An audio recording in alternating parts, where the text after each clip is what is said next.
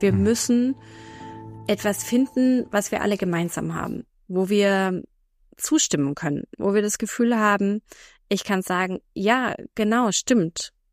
Ich will ja auch eigentlich nur die Natur beschützen und die Natur ist mir auch wichtig. Und wenn wir dann praktisch auf diesem gemeinsamen Thema, wo wir alle zustimmen können, sagen können, okay, Kaffee ist was, was uns total viel Freude gibt. Und jetzt machen wir gemeinsam etwas, um diesen Kaffee auch zu halten, dass wir auch in Zukunft noch Kaffee trinken können, dann ist es eigentlich ähm, viel hilfreicher, weil wir Menschen haben schon immer in der Gemeinschaft überlebt und wenn wir uns zusammengeschlossen haben, ging es uns gut. Und ich glaube, wir müssen die Menschen vereinen unter dem Banner der guten Zukunft. Dieses Gespräch hat mich echt viel gelehrt. Meine Gesprächspartnerin hier ist Laura Sommer. Sie ist Umweltpsychologin und Verhaltensforscherin. Mit ihr rede ich darüber, warum wir eigentlich wissen, dass wir die Kaffeewelt irgendwie besser machen könnten, aber es manchmal so verflixt schwer ist, wirklich was zu tun. Wo kommen die Bremshebel her? Woher eine Reaktanz, eine Verlustaversion, eine latente Hilflosigkeit oder manchmal einfach nur Desinteresse, Wut oder sogar Frust? Bunt schildert Laura uns hier, was wir alle machen könnten. Und Bunt es während dem Gespräch in Lauras Umgebung auch. Ihr werdet es hören. Stellt euch vor, Laura und ich sitzen in einem gemütlichen Café in Griechenland, trinken Kaffee zusammen und reden ein bisschen über Kaffee, Psychologie und die Welt. Das ist Gofea Futurica, ich bin Philipp Schallberger. Herzlich willkommen.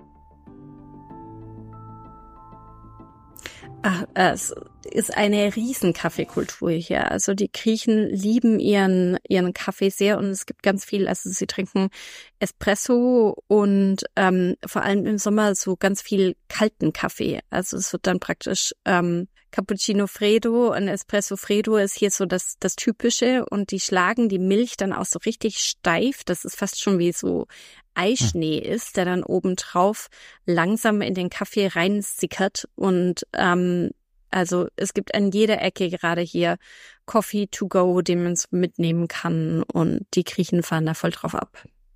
Die Griechen, die sind nämlich auch immer so ganz erfolgreich bei diesen Kaffeemeisterschaften. Also das, das hat mhm. schon was. Ähm, aber eben, wir haben gesagt, man kann ganz gut über Kaffee reden, aber wir reden heute darüber, wie man über auch Kaffee reden kann. Ausschlaggebend mhm. war vor allem auch, was wir im Januar gemacht haben mit den KaffeemacherInnen. Wir haben einen Monat lang fast ausschließlich Nachhaltigkeitsthemen bedient. Das auf Social Media, viel über Instagram, aber auch über LinkedIn. Und das war mal so eine Idee, wirklich mal so das nach außen zu tragen, was uns eigentlich immer beschäftigt. Und das war ein mhm. Experiment. Mhm. Wir, wir werten das gerade aus. Und natürlich wussten wir, dass es das nicht dass das nicht der absolute Burner wird, weil es da auch Themen gibt, die so etwas stören. Was ich aber nicht ganz erwartet hätte, waren auch so gewisse Kommentare, die dann so zum Teil sehr, sehr angriffig waren oder deplatziert mhm. oder einfach auch nur doof. Und solche haben wir dann auch gelöscht. Und ich fragte mich dann, hey, was, was passiert da eigentlich? Und deswegen sind wir dann auch in Kontakt gekommen, um zu sagen, hey, wie, wie kann man so Botschaften, wenn es jetzt um Umwelt geht und um, um Klimawandel und trotzdem, das hat ja zu tun mit einem, einem ähm, Genussprodukt wie Kaffee, wie kann man mhm. trotzdem darüber sprechen und dann Leute mitnehmen ähm, und nicht darauf halben Weg verlieren. Und deswegen sind wir heute hier. Und als Anfang, Laura, erzähl doch mal, was du genau machst, warum die, du die Richtige bist, warum ich mit dir über diese Themen sprechen sollte.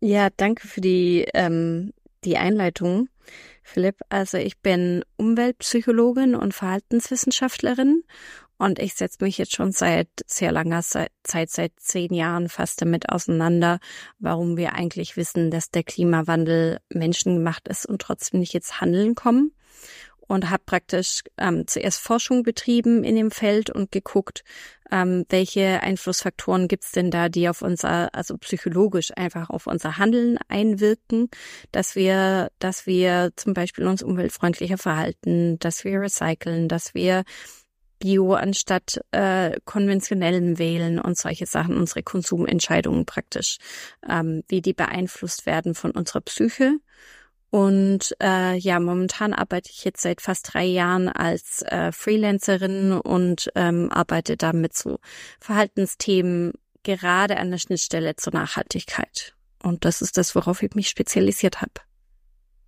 Ja, deswegen passt das auch so gut. Du, wir wollen mal anfangen mit so einem Kommentar. Ich lese den jetzt nicht vor, aber es war so ein Kommentar, den haben wir dann auch auf Insta oder Facebook bekommen. Und da, also ich muss ja nicht vorlesen, aber da war wirklich so viel Wut in diesem Kommentar. Mhm. Wir hatten ein Posting gemacht über, ja, also wo, wo denn so die meisten Emissionen anfallen auf einer Kaffeekette. Und zurück kam mhm. da eine ganze ja, ein so ein Rundumschlag an Kritik und ich habe einfach gemerkt, wow, da hat jemand echt wie ganz viel angestaute Frustration oder ist so richtig wütend. Wo, woher kommt denn so eine solche Wut auf so ein Thema? Zuerst einmal ist es so, dass Leute immer sehr stark reagieren, wenn sie das Gefühl haben, dass sie etwas vorgeschrieben bekommen. Also dieses Gefühl, das sagt mir jetzt jemand, was ich zu tun haben soll.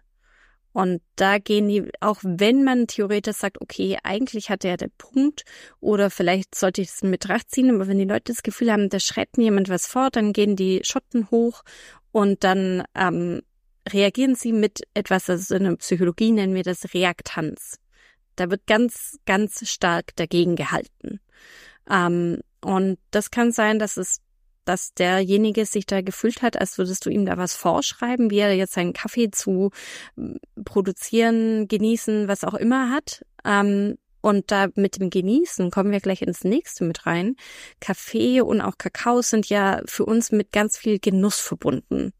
Und vielleicht ähm, sind die Menschen, die dir da jetzt zuhören oder einfach dein, dein Publikum sind, euer Publikum sind, ähm, die machen das in ihrer Freizeit. Ähm, und das ist für sie so eine Bubble, in der sie etwas tun, was mhm. ihnen Spaß machen soll. Und das passt einfach nicht mit den Gefühlen dann zusammen, die sie fühlen, wenn sie an den Klimawandel denken oder dann von dir jetzt dann auch noch drauf gestupst werden. Und da hat, kann denken sie vielleicht so was wie, oh nee, jetzt nicht hier auch noch und ah, alles machen sie einem madig, jetzt auch noch den Kaffee. Ja. Und ähm, diese Wut ist also sozusagen so ein Gefühl, welches wir spüren, wenn jemand unsere Grenzen überschreitet. Und sie ist einerseits gut, weil sie uns ins Handeln bringt, aber in diesem Falle geht diese Wut in die falsche Richtung. Sie wird gegen dich gelenkt und nicht gegen den, der eigentlich ja der Verursacher von dem Klimawandel ist oder die, die Verursacher, die wir alle sind oder die die fossilen ähm, Firmen sind, die da das, die fossilen Brennstoffe aus der Erde rausholen. Also wer sind denn jetzt eigentlich die Verursacher? Wer trägt die Verantwortung? Das ist ja super schwer, das jetzt festzulegen. Und ähm, das ist ganz einfach, diese Verantwortung auch immer wieder abzuschieben. Ähm, und in der Psychologie nennt sich das dann Verantwortungsdiffusion. Also wenn wir nicht wissen, wer ist jetzt dafür verantwortlich, dann schieben wir das alles hinterher, hin und her und haben das Gefühl, also ich bin es bestimmt nicht. Und wenn der mich jetzt hier blöd angeht, dann schieße ich aber mal so richtig zurück.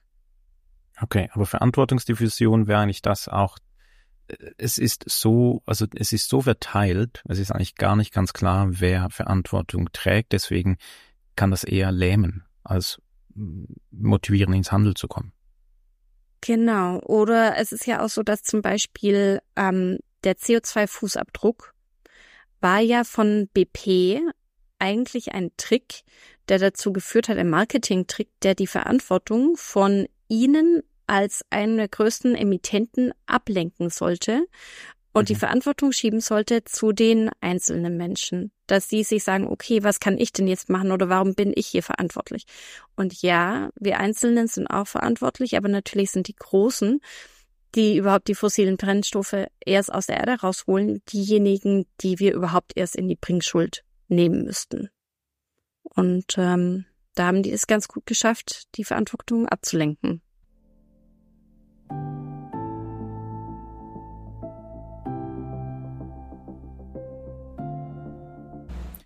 Wir haben ja selbst so einen Rechner gemacht, und zwar für, für den Transport, um eigentlich mal so zu eruieren, du, wie viel, wie viel Emissionen fallen da eigentlich an, wenn wir Kaffees aus Mexiko hierher holen. Mhm. Und wir haben auch einen Rechner gemacht für Röstereien, damit Röstereien mal wissen, wie viel sie eigentlich emittieren. Diese Rechner stellen wir kostenlos zur Verfügung. Die haben aber auch ähm, jetzt gelinde gesagt äh, kaum Zulauf. Also das ist wirklich interessant. Die sind mhm. gratis, aber da mhm. kaum jemand ähm, wollte das auch mal ausprobieren, ist auch ein Learning für uns. Also wir arbeiten mit diesen Rechnern einfach, um zu verstehen, was wir da gerade tun. Im Vorgespräch mhm. hast du mir auch gesagt, es gibt diese, diese Verlustaversion, die auch eine Rolle spielen kann.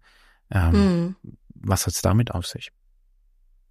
Also die Verlustaversion ist ein Mechanismus, der dazu führt, also ein psychologischer Mechanismus, der dazu führt, dass wir immer mehr Angst haben zu verlieren, was wir jetzt haben, als dass wir gewillt sind, das Risiko einzugehen, etwas viel Besseres zu gewinnen.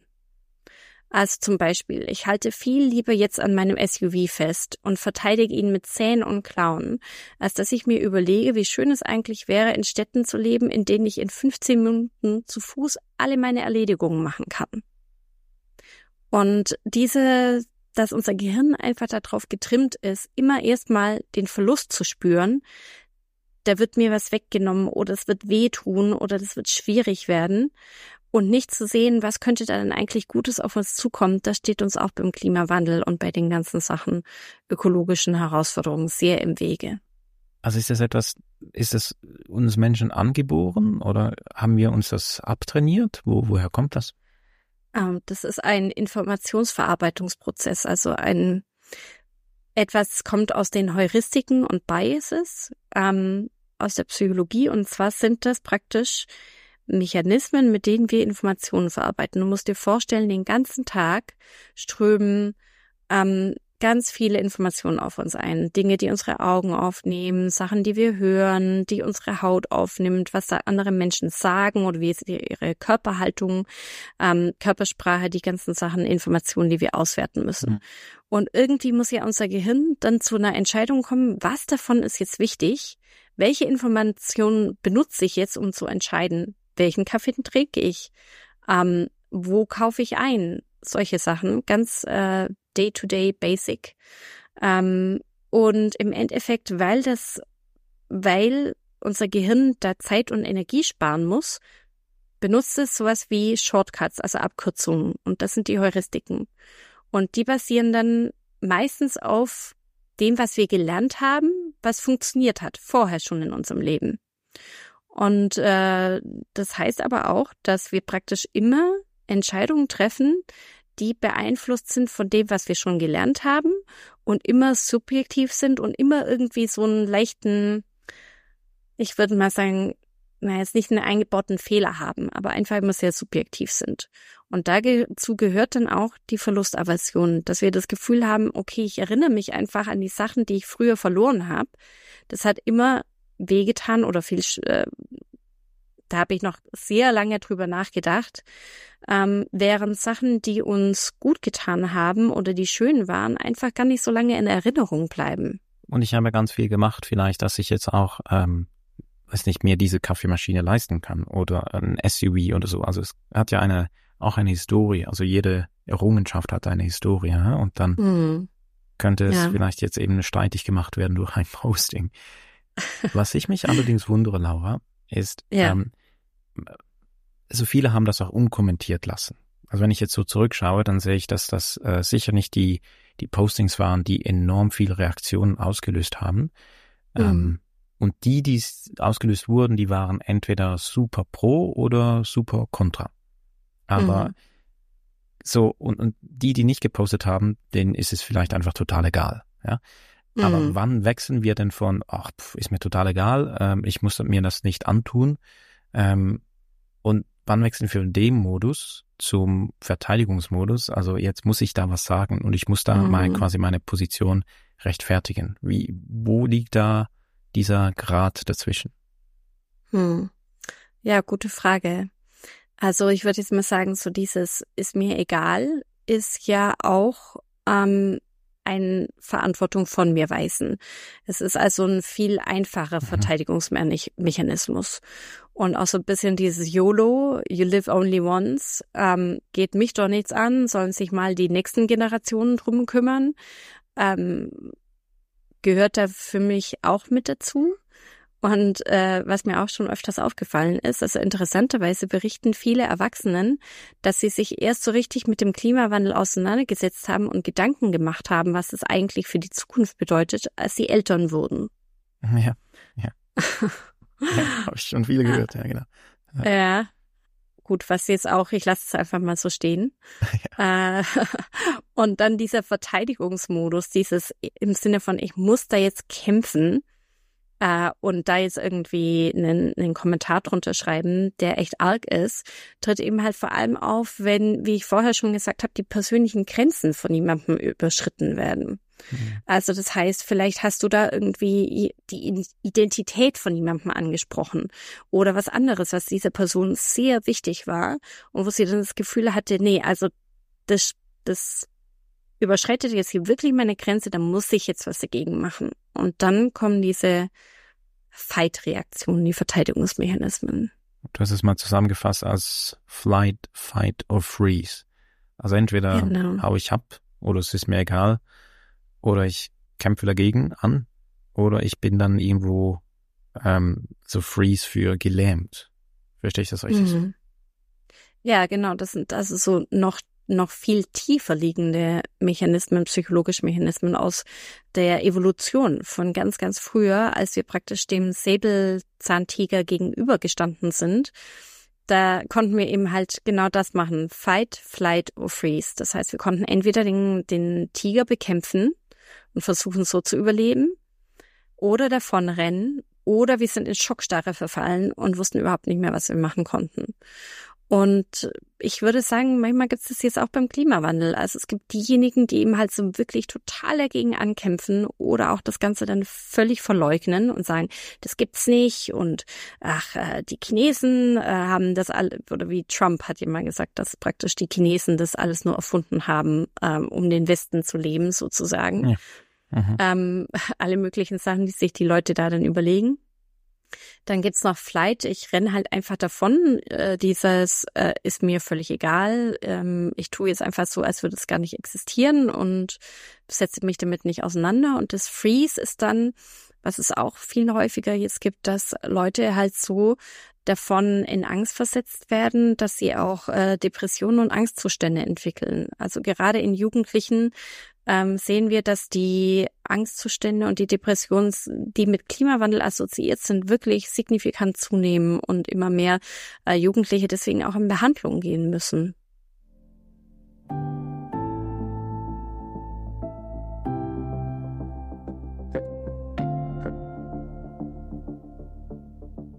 Du, wenn wir so ein bisschen in die Zukunft des Kaffees schauen, dann gibt's viele Dinge, die mich ähm, ja, verwundern, sage ich mal.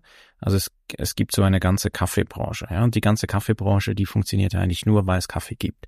Also es gibt äh, Röstmaschinen, ähm, eine, immer mehr verschiedene Röstmaschinen, es gibt immer mehr verschiedene Espressomaschinen und Mühlen und Hersteller und so weiter und äh, super Tools, um den besten Filterkaffee zu machen. Aber das alles funktioniert ja nur, wenn Kaffee wächst. Und mhm. da bräuchte es eigentlich die, in einer idealen Welt wären da die meisten Investitionen, weil wir uns auf mega dünnem Eis bewegen, ähm, weil da es gibt also eine enorme, äh, es gibt keine Artenvielfalt mehr, sondern wirklich so ein Artenengpass. Und da ist die Forschung äh, unterfinanziert und die geht einfach sehr lange, weil es halt einfach Pflanzen sind. Da mhm. fließt viel zu wenig Geld rein, es fließt aber sehr viel Geld rein in, in so diese Tools am Ende der Kette. Also wenn du eine gute Idee hast bei Kickstarter, kannst du ziemlich viel Geld in 30 Tagen erwirtschaften für eine noch bessere Kaffeemaschine. Mhm. Aber eben, mhm. das funktioniert nur da, ähm, daher, weil wir davon ausgehen, dass es Kaffee gibt. Und dabei wissen wir eigentlich, dass dieser Hebel der Maschine viel kleiner ist als der Hebel eher in, in den Kaffee zu investieren. Woher mhm. kommt es, dass wir manchmal so eine, eine vielleicht eine verschobene Optik haben, wenn es darum geht, Hebelwirkungen zu erkennen. Hm. Ja, also es hängt mit einer latenten Hilflosigkeit zusammen. Denn im Endeffekt die meisten Menschen ähm, jetzt hier in der westlichen Welt wissen, wie sie mit Kaffeemaschinen umgehen müssen. Und wenn sie eben halt auch deine äh, Zielgruppe jetzt sind oder bei euch eben halt dem Podcast folgen, dann wissen sie noch viel mehr Details darüber und sind ja richtig begeistert und mögen gerne an diesen Kaffeemaschinen rumtüffeln und sich damit auseinandersetzen und können sich damit selbst wirksam fühlen. Ich habe das selber repariert oder ich habe da irgendwie eine verschiedene, ich weiß nicht, ich kenne mich ja mit Kaffee nicht aus, aber das kannst du wahrscheinlich alles einfüllen, was man dann an den Kaffeemaschinen machen kann, rösten kann, verschiedene Kaffeebohnen ausprobieren kann. Und das sind ja alles ganz tolle Erfahrungen, wo man das Gefühl haben kann, ich kann hier etwas bewirken und dann habe ich das Ergebnis auch direkt vor mir und weiß, wie der Kaffee schmeckt und riecht und äh, einfach diese ganzen Erfahrungen damit hat, die irgendwie schön aufgeladen sind. Während bei den Problemen auf der Kaffeeplantage oder der Biodiversität, wer von uns in der westlichen Welt war denn schon mal aus so einer Kaffeeplantage? und mhm. weiß, wie die Produktion eigentlich wirklich ablaufen sollte, um nachhaltig zu sein. Und wenn du sagst, da fehlt noch ganz viel Forschung und da gibt's auch noch ganz viele Fragen, die offen sind, das heißt, selbst für die Expertin ist es schwierig, ähm, da jetzt eine Entscheidung treffen zu können, was müssen wir jetzt machen, um den Kaffee zu beschützen und ihn erhalten zu können. Wenn ich also wirklich nicht weiß, was ich tun kann und ob das, was ich tue, überhaupt was bringt, dann bleibe ich erstmal bei dem, was ich weiß. Und da kommt jetzt erstmal noch der Kicker. Selbstwirksamkeit, also dieses Gefühl, dass ich etwas selber bewirken kann, ist vor allem in wichtig, wichtig in Zusammenhang mit Dingen, die bei uns Angst auslösen. Also, ich kann nur effektiv tatsächlich mein Handeln ändern, wenn ich weiß, dass ich selbstwirksam bin. Zum Beispiel. Es gibt doch diese Fotos von diesen Raucherlungen auf den Zigarettenpackungen. Ja, und lange hat man gedacht, ja. Ja. ja, genau. Also das sind ja eigentlich echt schreckliche, gruselige Bilder so. Und die wurden da drauf gedruckt, weil viele Studien lange gezeigt haben, ähm, das löst Angst bei den Leuten auf und dann hören sie auf zu rauchen. Aber 2018 gab es da eine Meta-Analyse, die gezeigt hat, nein, das ist halt einfach nicht so. Das war praktisch falsches Studiendesign. Ähm, die haben da nicht richtig hingeguckt. Und eigentlich ist es so, dass wenn die Angst ausgelöst wird bei den Leuten und sie nicht wissen, wie sie eigentlich Rauchen aufhören können, dann werden sie nicht mit dem Rauchen aufhören. Das heißt, diese Bilder auf den Zigarettenpackungen sind vollkommen nutzlos hm. und werden bei den Leuten wird immer weiter nur Angst getriggert. Und wenn wir das jetzt wieder auf den Klimawandel übertragen, als Einzelner kann ich was tun, aber den Effekt sehe ich nicht. Mhm. Und da kommen wir wieder zur Verantwortungsdiffusion und dann noch dieses Gefühl, naja, Tropfen auf den heißen Stein. Also es ist so ein, ähm, ich würde sagen, ein echt zweischneidiges Schwert. Und da kann ich schon verstehen, dass die Leute lieber bei ihren Kaffeemaschinen bleiben, als sich ähm, diesem ganzen komplexen Thema zuzuwenden ich, und ihren ich Emotionen kann es natürlich zu stellen. auch verstehen. Und deswegen tun mm. wir das ja, was wir tun. Und trotzdem ist es für mich immer wieder so, war einfach auch überraschend äh, zu sehen. Aber Laura, wenn ich jetzt Lust habe und wenn jemand anders mhm. Lust hat, jetzt zu sagen, okay, nein, ich habe jetzt Bock, was, was zu tun. Was mhm. wäre was und was wäre tun und wie kommt man eigentlich dahin und wie, wie habe ich, habe ich irgendwann eine Versicherung, dass, mhm. dass ich dafür was bekomme, dass ich ein paar Lorbeeren ernten kann oder dass ich, dass irgendwas passiert? Wie, mhm. was sind da deine Gedanken dazu? Also meine Gedanken dazu sind, dass ähm, ich erstmal allen sagen möchte, hey, ihr seid wirksamer, als ihr denkt. Wir alle können viel mehr bewirken, als wir denken. Und zwar nicht nur so in den kleinen Dingen, die auch wichtig sind, wie ähm, recyceln oder irgendwie das Fahrrad zur Arbeit nehmen oder auf Fleisch verzichten oder Fleisch reduzieren oder nicht einfach einen Urlaub zu wählen, wo man jetzt nicht irgendwo weit hinfliegt. Das sind tolle Dinge. Was aber viel mehr hilft, ist, sich tatsächlich mal mit diesen unangenehmen Gefühlen auseinanderzusetzen und zu sagen, sich hinzusetzen, mit der Familie drüber zu reden, mit Freunden drüber zu reden, mit Kollegen drüber zu reden und einfach sich einzugestehen, hey, vielleicht macht mir das gerade ein bisschen Angst und ähm, ich würde gerne was dagegen machen. Gegen den Klimawandel. Und was können wir tun? Wir können gemeinsam etwas bewirken. Und wenn wir anfangen, darüber zu reden und dann vielleicht auch merken, okay, die anderen, denen geht's genauso, meinen Kollegen geht's genauso, den Leuten im Musikverein geht's genauso, den Leuten im Sportverein geht's genauso. Und sich dann zusammenzusetzen und zu sagen, was können wir jetzt gemeinsam machen, um unseren Musikverein oder Sportverein nachhaltiger zu gestalten? Können wir vielleicht nächstes Mal beim Fußballspiel irgendwie auch vegane Bratwürstchen anbieten, anstatt äh, die rote Bratwurst, die da irgendwie auf den Grill geschmissen wird? Oder wie können wir, wie können wir kleine Schritte machen, um unseren Verein, um unseren Kreis, in dem wir uns bewirken, in dem wir uns befinden, praktisch da zu grüner zu machen und nachhaltiger zu gestalten. Und äh, da ist, liegt für mich auf jeden Fall ein großer Hebel, weil wenn das viele machen, dann ähm, können wir auch wirklich was bewirken.